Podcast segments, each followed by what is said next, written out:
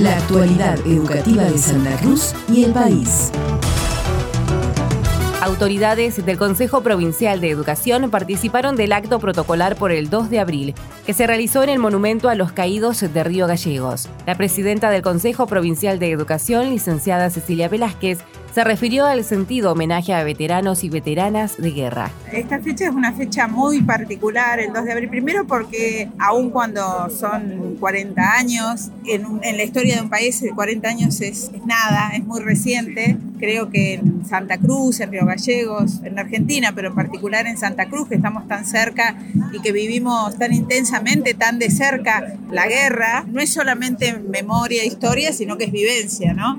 Así que si bien acuerdo con la idea de que no es una guerra, sino que es la causa y que es la soberanía, también es importante que mantengamos fresca la memoria de a qué sobrevino una guerra, que fue decisión, una decisión política que sobrevino un proceso histórico que vivía la Argentina de mucha injusticia social, de la salida prácticamente fue de la dictadura más genocida que tuvo la Argentina. Hay que mirar los ciclos completos, pero en particular este 2 de abril para nosotros tiene una vivencia muy intensa, muy particular y también de mucho recuerdo, porque es mi generación la que fue a Malvinas, todos participamos activamente en ese momento y bueno, y hay recuerdos muy cercanos de amigos que no murieron en Malvinas, pero murieron del dolor. Y después la obligación de la institución educativa, me habrán escuchado que comentó el veterano, nuestra diplomatura en Malvinas es la primera diplomatura del, del, país en Malvinas. La empezamos ahora en abril. Para nosotros eso también es un orgullo para la formación docente y para que se mantenga viva la memoria y que podamos ejercer soberanía en el sentido amplio que implica el territorio, pero implica la cultura, la educación,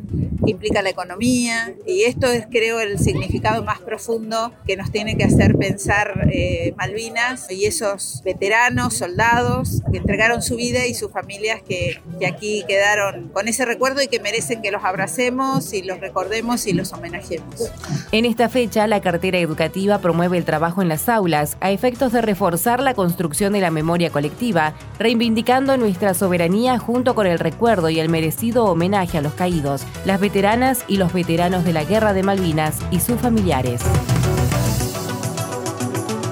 Hoy, 4 de abril a las seis y media de la tarde, se realiza el conversatorio denominado Nuestra América desde la perspectiva martiana, un debate actualizado en el cual se analizará la actualidad de América desde el pensamiento de José Martí. La tarea se realiza en el marco de la red de cátedras martianas y de la visita oficial del embajador de la República de Cuba en Argentina, Pedro Pablo Prada Quintero. La coordinadora del Instituto Elsa Barbería, licenciada Alicia García, explicó que este encuentro está organizado por la Subsecretaría de Cooperación Internacional para el Desarrollo, dependiente de la Jefatura de Gabinete, el Consejo Provincial de Educación y la Universidad Tecnológica Nacional. De manera virtual y de manera presencial eh, un conversatorio acerca de la figura de José Martí. Nosotros fuimos invitados por una dependencia de la Jefatura de Gabinete, que es la Subsecretaría de Cooperación Internacional para el Desarrollo,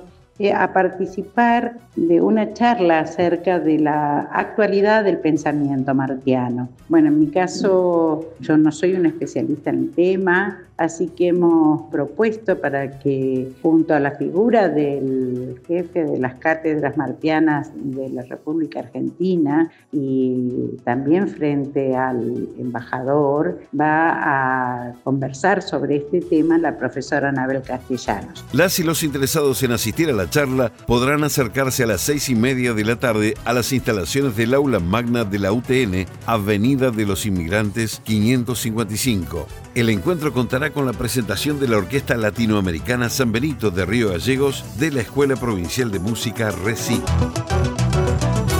En conmemoración de los 41 años de la gesta de Malvinas y a 40 años de la recuperación de la democracia, la cartera educativa lleva adelante el proyecto educativo denominado Triple M, Misión Monumentos Malvinas, destinado a escuelas y colegios de todos los niveles del sistema educativo provincial. La directora general de Educación Artística, Viviana García Pacheco, señaló que esta propuesta fue pensada con el propósito de revalorizar y tomar conocimiento de los monumentos urbanos que existen en las distintas localidades de Santa Cruz. Pensamos en una propuesta integral que significa revalorizar pero tomar conocimiento de los monumentos que hay urbanos que hay en las localidades de la provincia de Santa Cruz, esté conociendo sus autores, apropiándonos de lo que significan, un reconocimiento histórico y contextual de esos monumentos en función de fortalecer lo que implica el conocimiento sobre lo que implicó la gesta de Malvinas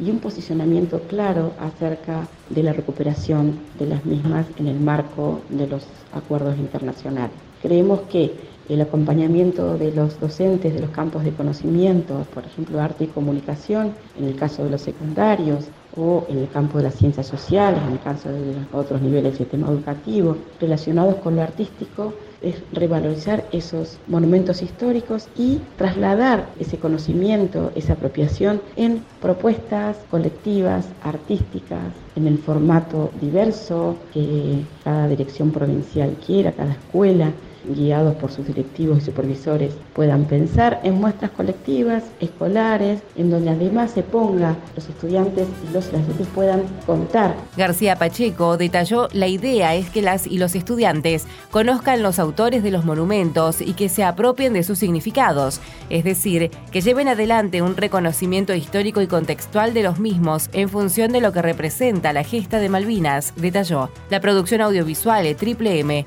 Misión Monumentos Se encuentra disponible en la plataforma Caleidoscopio.